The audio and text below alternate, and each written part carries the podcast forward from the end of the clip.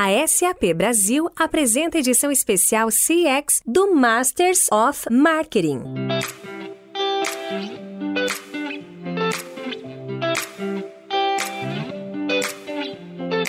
Olá, eu sou Luiz Gustavo Pacete, Head de Conteúdo da MMA Latam. Bem-vindos a uma edição especial do podcast Masters of Marketing, em parceria com a SAP Brasil, para discutir o mundo do CX. Neste episódio, eu e Murilo Costa, da SAP, conversaremos com Luísa Fontana, da Heineken, e Kali Maia Azevedo, das lojas Renner, sobre o desafio na gestão de novas plataformas e a otimização de experiências.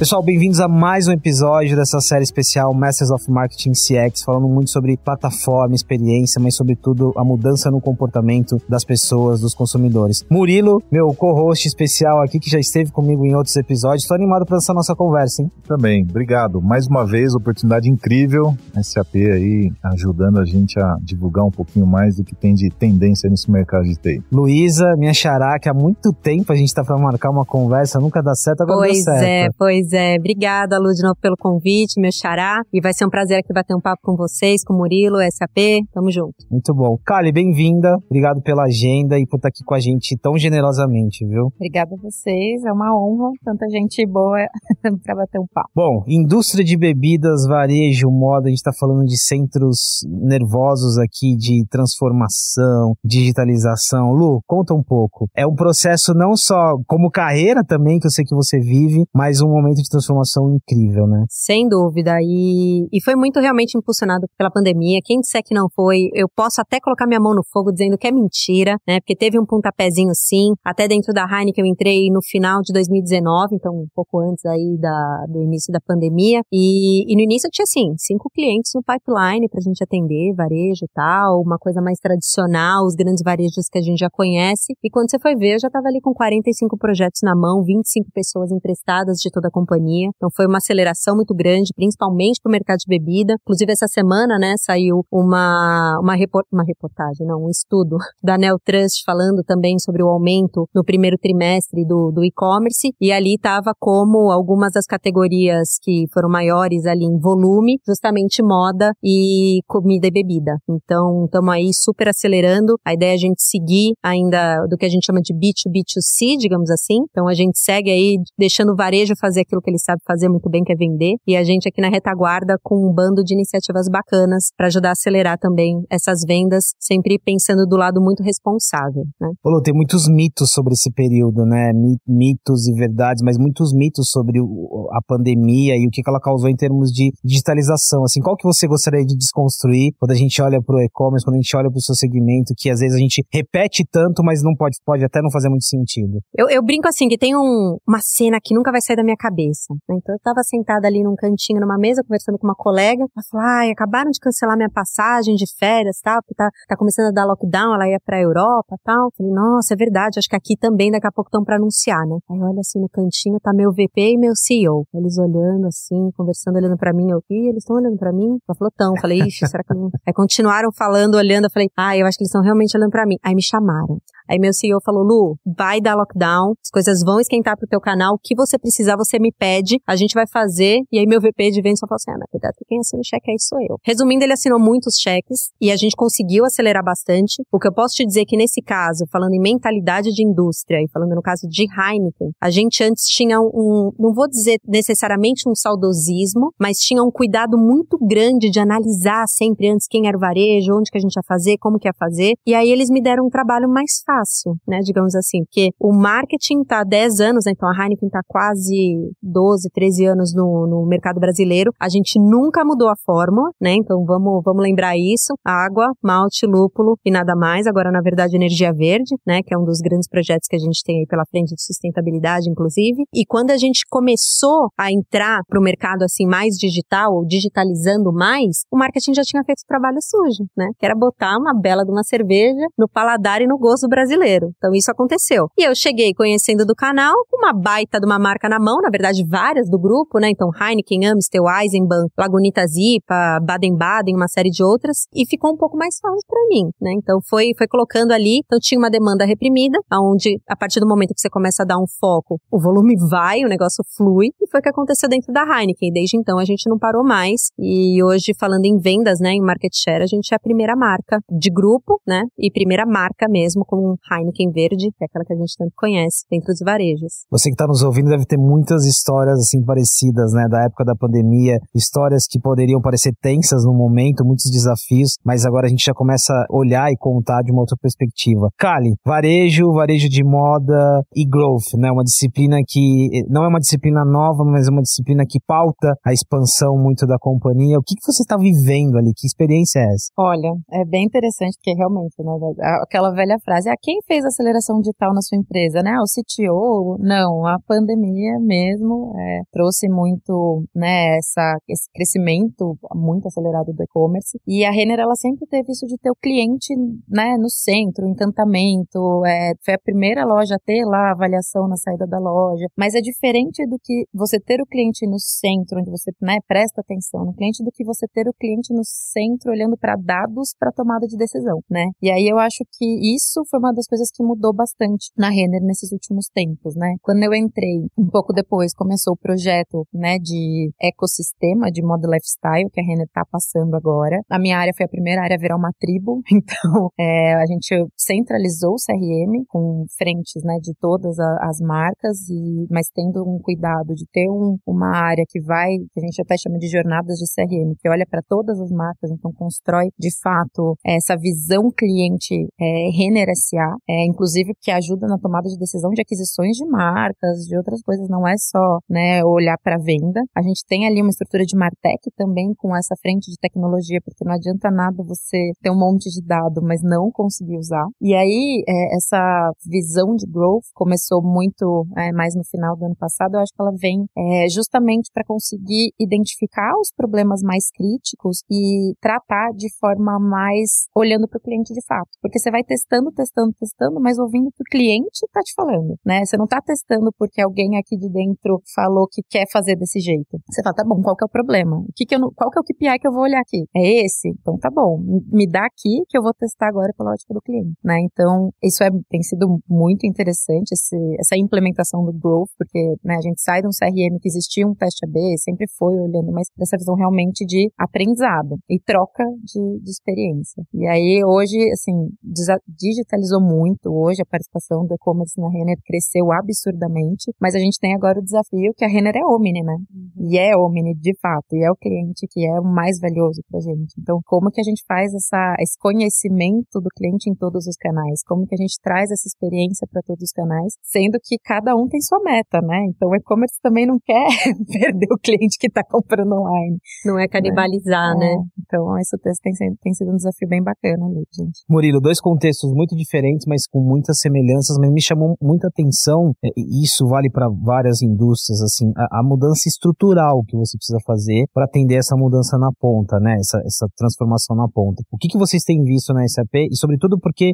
pela diversidade de clientes e segmentos que vocês acabam atendendo? Que a gente viu na prática, né? A gente viu causa raiz da pandemia afetando um B2B e um B2C, né? O B2C, tradicionalmente, ele sempre foi mais avançado, ele sempre esteve pensando mais no cliente. Mas a régua subiu para o B2B muito forte na pandemia. E foi do 0 a 80 muito rápido, né? E a gente teve que incorporar várias coisas que tinha no B2C para ajudar no B2B. Já no B2C, a Kali deu vários exemplos do que aconteceu na prática. Eu parei de fazer algumas coisas, comecei a olhar o dado e comecei a olhar o dado de uma forma muito mais determinística. Eu acho que o que mudou, Pacete, foi que a gente era muito probabilístico, a gente ficava imaginando o que seria com probabilidades estatísticas e começamos a perguntar mais para o cliente e sermos determinísticos. Eu vou perguntar qual é a melhor forma de eu descobrir o que ele quer, qual é a preferência dele, o canal, o jeito, é perguntando. Então a tecnologia ajudou e a gente tem visto essa mudança, saindo do probabilístico, um monte de gente tentando descobrir com fórmula mágica, para o probabilístico, para o determinístico. Eu vou perguntar e eu vou ter uma resposta muito mais assertiva e a minha ação, tanto de engajamento quanto de conversão, ela vai ser mais assertiva. Lu, a situação já era complexa antes da pandemia, né? O quanto a gente discutiu discutiu das marcas estruturando seus próprios canais, né,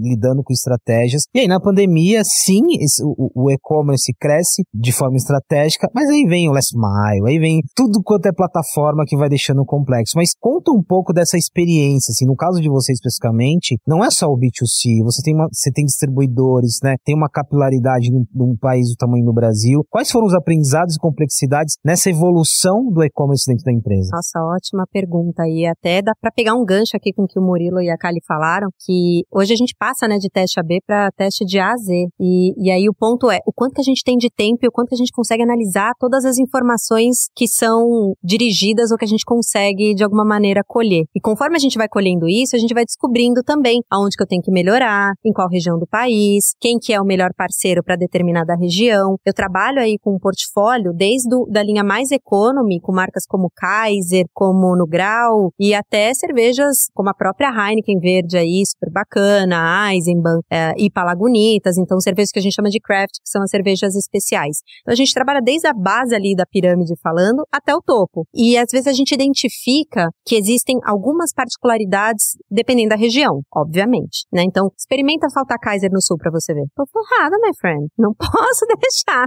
Né? A mesma coisa para Heineken hoje já em todo o país. Obviamente que tem algumas áreas que crescem mais, mas a Nordeste, por exemplo, é uma que cresce muito. E junto com a Nordeste, cresce muito também os last miles, né? Então, os aplicativos que estão ali e surgem muitos novos, é, até o próprio grupo Magazine Luiza criou o White Fome, que hoje atende mais ali as, as regiões uh, interioranas do país e tá também indo super bem. Então, a gente está falando desde a maior iFood, dos maiores, iFood, Rappi, Corner Shop, até um próprio Ike Fome, e a gente vai cada vez mais juntando esses, esses novos players. Então, hoje, por exemplo, na minha estrutura, falando em vendas, eu tenho que separar em quatro clusters. Eu separo em Bricks and Clicks, né, que são os varejos que a gente já conhece, os híbridos, Pão de Açúcar, GPA, é, Extra, Carrefour, etc. Aí temos os Last Miles, com todos os aplicativos que fazem as entregas é, por aplicativo mesmo, Rappi, iFood e afins. A gente tem a outra que são os Peer Players. Então, o Magalu, por exemplo, já entra lá, né, já que ele tem hoje aí já colocado como uma informação no mercado, mais 76% do mercado deles hoje é e-commerce. E assim como a Kali comentou, né, ela é super omnichannel,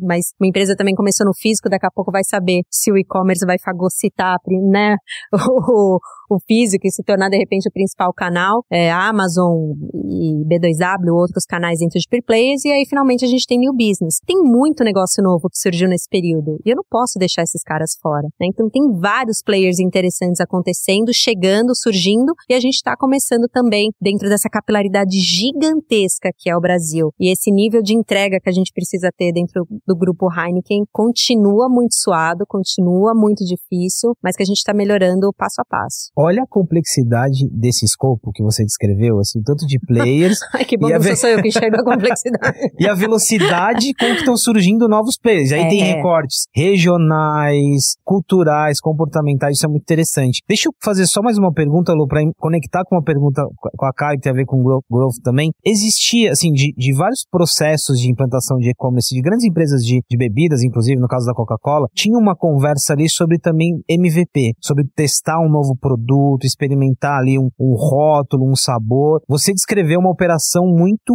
frenética, de certa forma, mas dá para testar? Dá para fazer super, vários MVPs? Super, super. Dá sim. A gente já fez alguns, inclusive. O lançamento da Heineken 00 foi durante a pandemia e a gente fez também com o parceiro Last Mile e a gente meio que não sabia o que esperar. Existem hoje também, dentro desses parceiros, algumas amostras que a gente pega ali para mandar alguns produtos. A gente teve também um lançamento durante, a, ainda no período de pandemia, já mais calmo, né? Não no, no período mais nervoso, mas que foi a Tiger, que é uma cerveja que a gente trouxe aí mainstream, que é distribuída pelo grupo Coca-Cola, que a gente chama de DCCs, né? Então, acho que já é de conhecimento geral que até então tinha esse, é, o envasamento das principais marcas era feita através do grupo Coca-Cola e teve uma mudança aí de road to market é, no, no ano passado. E desde então a gente vem testando bastante coisa, principalmente nesses grupos, mas porque daí a gente começou a olhar a jornada do shopper. Então, em que momentos que ele consome? Ah, ele consome quando ele tá com os amigos, ele consome quando ele tá em casa, ele consome quando ele tá indo para algum churrasco e, e, acabou, ou ele já tá no churrasco e acabou a cerveja, ele já quer receber gelada. Então hoje a gente olha o que a gente chama de shopper mission. Então a gente olha a missão de cada shopper e tenta atendê-lo dentro daquilo que ele precisa e tem necessidade. Então passou realmente esse negócio de, ah, vamos, né, até o Murilo falou, vamos pensar no, no probabilístico do não sei o quê. Não, não é só no mercado que ele vai comprar. E se for no mercado, não é só quente, ele já quer gelado, ele quer pronta para levar para casa. Se tiver um coolerzinho, ainda melhor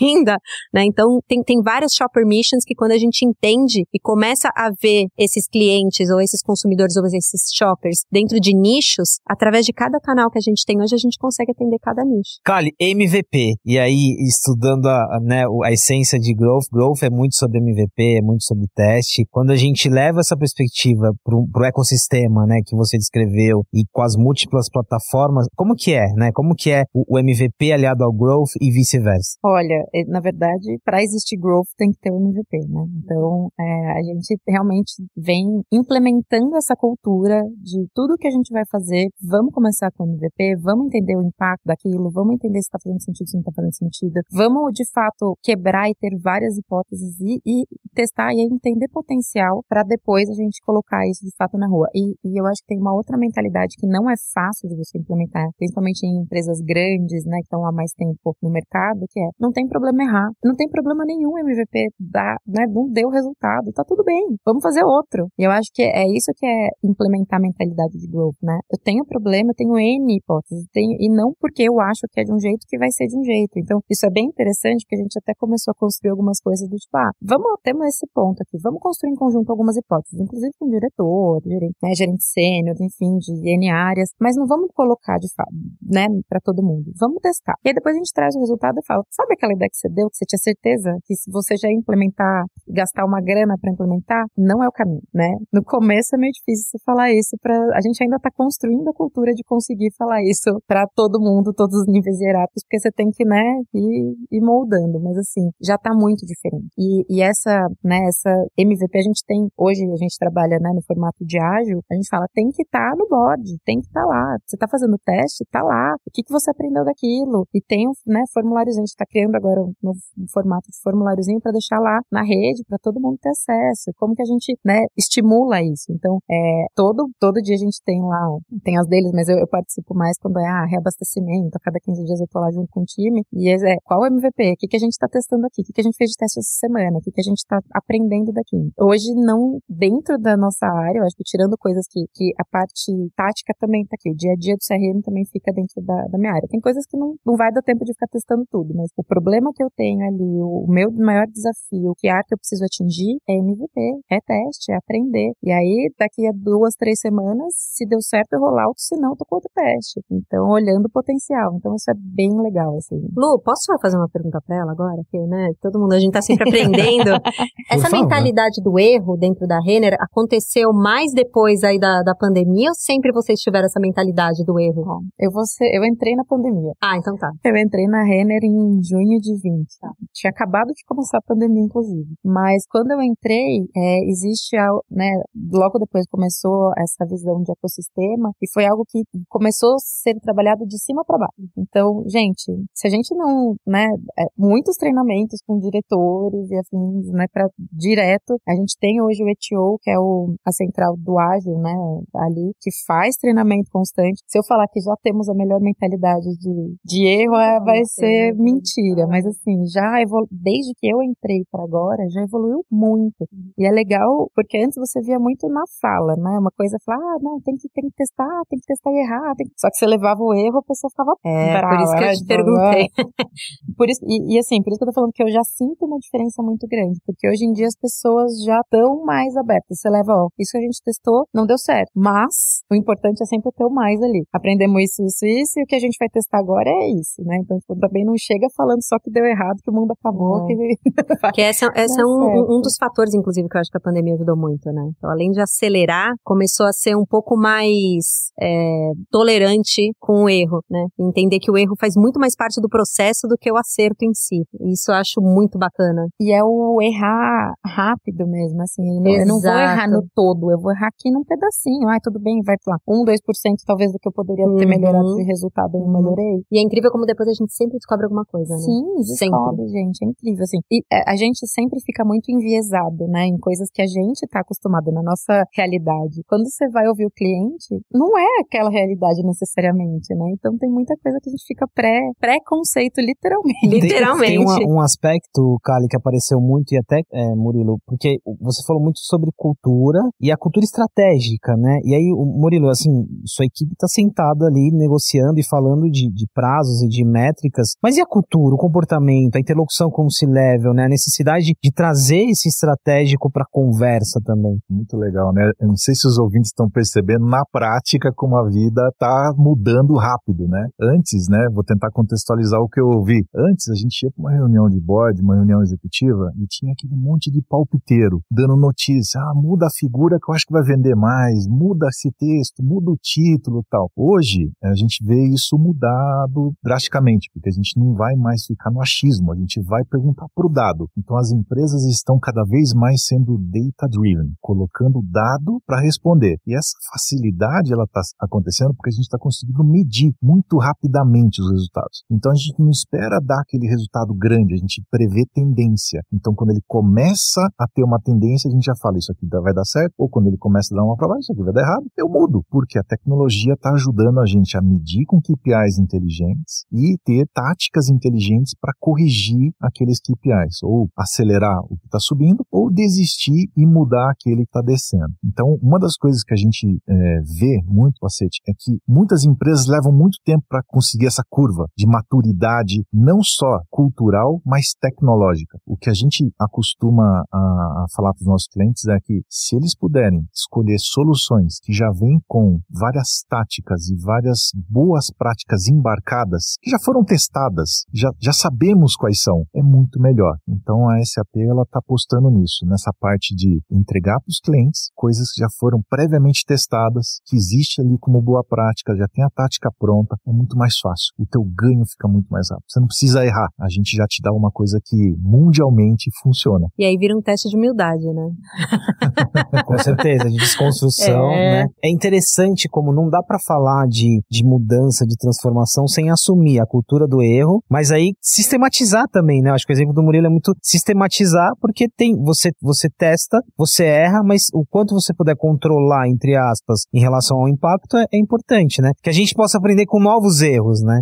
É. Eu, eu diria que mais do que a hipótese ou o que você está testando ali, é, é importante a definição clara do que é. Eu acho que esse é um ponto que pega muito quando você fala de colocar novas metodologias ou novos formatos ou MVP, porque você pode fazer um monte de testes. Se você não sabe onde você quer chegar, o que, que você quer atingir, tra traz aprendizado, mas assim, não, não é... Esse é meu ponto, inclusive, Kali, com o meu time, porque assim, eu, eu falo para eles, eu falo, gente, vamos, vamos diferenciar o que é métrica do que, que é KPI, né? Então, Key Performance Indicator é uma coisa, a métrica é o que vai levar você a definir qual é o KPI que você quer. Eu costumo brincar que a gente precisa de cinco. E cabe numa mão é porque, beleza, você lembra, você vai saber e tal. Às vezes você tá andando no, andando no corredor, é o Né, hoje em dia, enfim.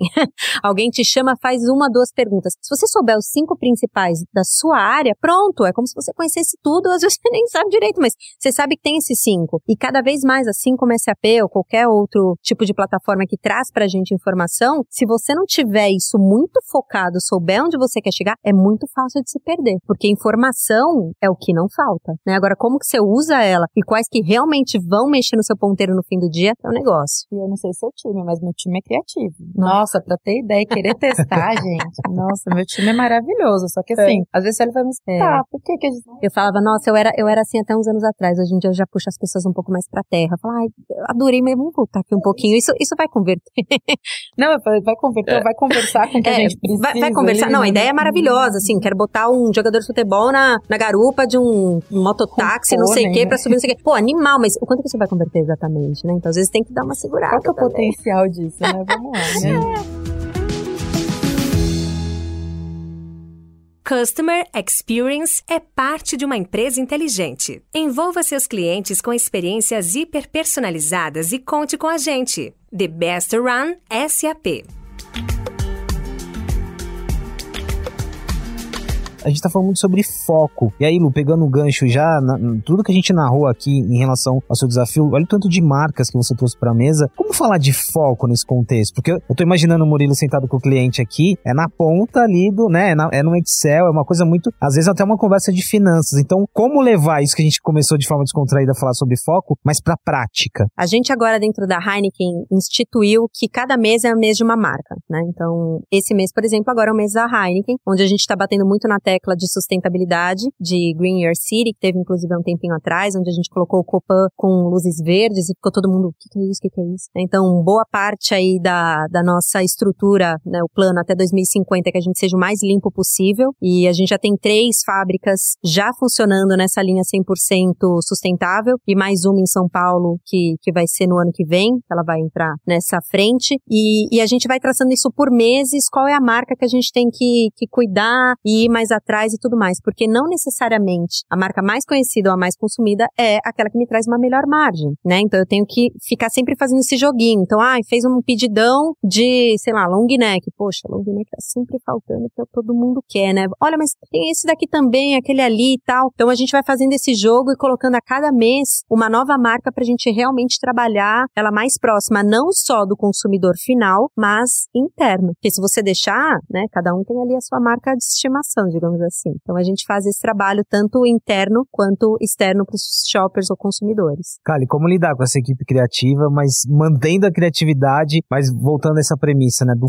foco ali? Olha, nesse caso a metodologia ágil ajudou bastante. Você ter os QRs ali bem definidos e quinzenalmente a gente tem a reunião de resultados que eles vão falar dos QRs, vão falar do que tá ali. Eles só apresentam o QR que não tá batendo. O que tá batendo, eles apresentam, passam rápido, o que não tá batendo, vai lá, qual que é o plano de ação, o que que a gente tá fazendo para mexer nele. Então, isso ajudou bastante. Mas ainda assim, às vezes, né, todo mundo é criativo, mas acho que esse é um dos pontos importantes. E a Renner, né, eu tô falando de Renner SA, a gente tem várias marcas também. Então, ter essa, né, esse ponto de cada um olhar para uma marca e trazer isso e ter alguém que junta, né, que é o time de jornadas, isso faz toda a diferença. Então, a gente tem algumas marcas, né, tipo a Ashua e o Com, que são um pouco menores, mas elas são com um nicho super forte, super importante. Então, se a gente ficar olhando só para é, a, a maior marca, enfim, a gente acaba perdendo oportunidades incríveis de trabalhar marcas que são super, super importantes para nichos específicos, né? Então, isso é, é bem interessante de colocar e ter esses QRs macro, mas a gente tem também quebrado por marca. Então, eu consigo ter alguns direcionamentos específicos. Então, eu tenho, por exemplo, alguns QRs que são de Ucon e não são de Kamikaze, que são de Realize, até porque Realize é produto financeiro, né? Ele vai ter algo diferente, mas que Renner não está trabalhando. Só que no fim do dia todos se conversam para construir esse QR macro. Olha a, a premissa de ecossistemas estabelecendo aqui, né? Vocês vão se surpreender, mas o nosso tempo tá acabando. Impressionante como, ó, muito rápido. É. E aí, Murilo, eu queria. A gente tem aqui algumas lições de casa, né? A gente já conversou em outros momentos da pandemia, falando um pouquinho sobre retomada. A gente sabe que dura, a gente falou aqui sobre a pandemia, durante esse processo, a transformação não ocorreu ali, né? né? Ali foi o, o início de uma conversa. Como, nesse sentido, falar de retomada, falar de lição de casa, a gente tira um pouco da ansiedade, né? Tem uma conversa muito serena, como a gente teve aqui hoje sobre métricas, para navegar nesses próximos meses que a gente também não sabe exatamente o que vai ser, mas espera alguma coisa.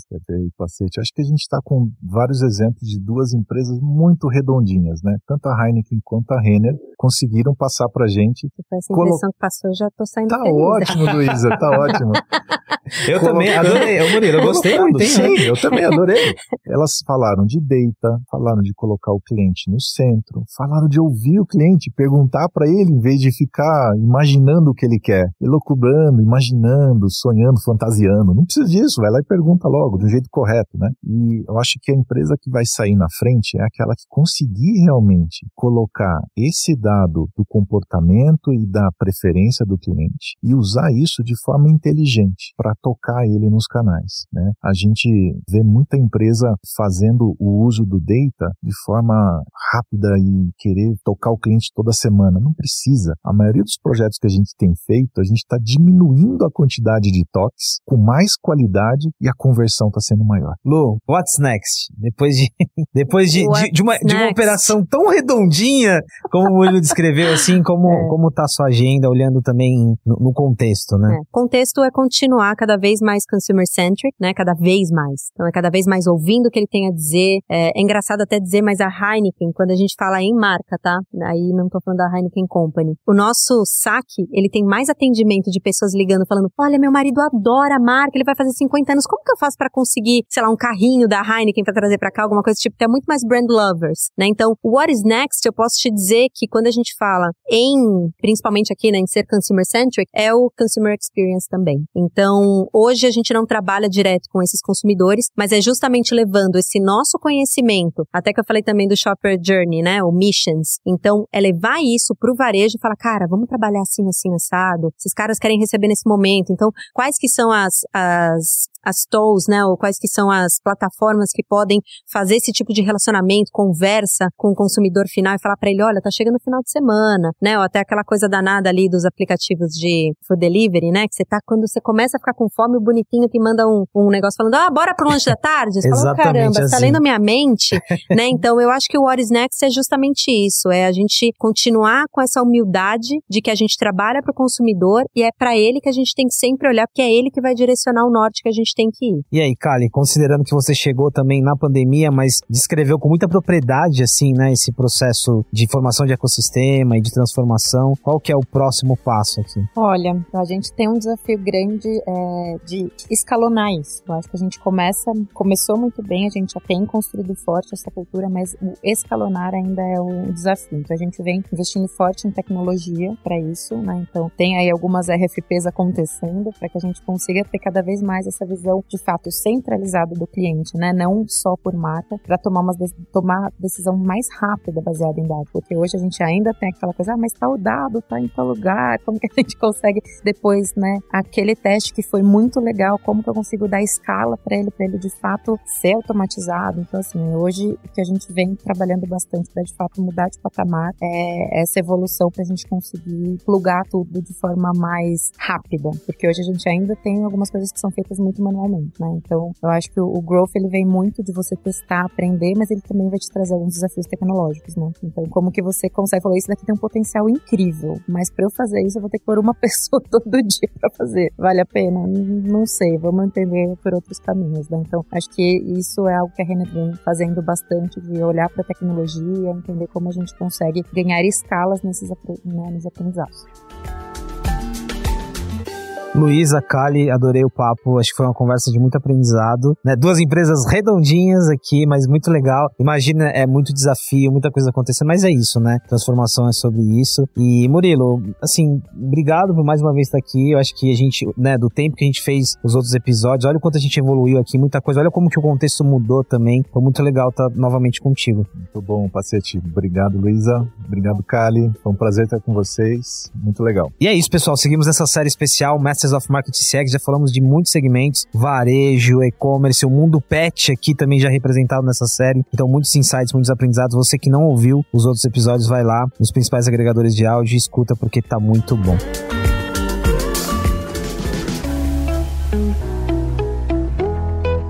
Muito obrigado pela presença em mais este episódio da série especial Masters of Marketing CX, em parceria com a SAP Brasil. Se você quer ouvir outros episódios e conectar ainda mais essas conversas, é só ir no seu agregador de áudio preferido e procurar por Masters of Marketing. A SAP Brasil apresentou a edição especial CX do Masters of Marketing.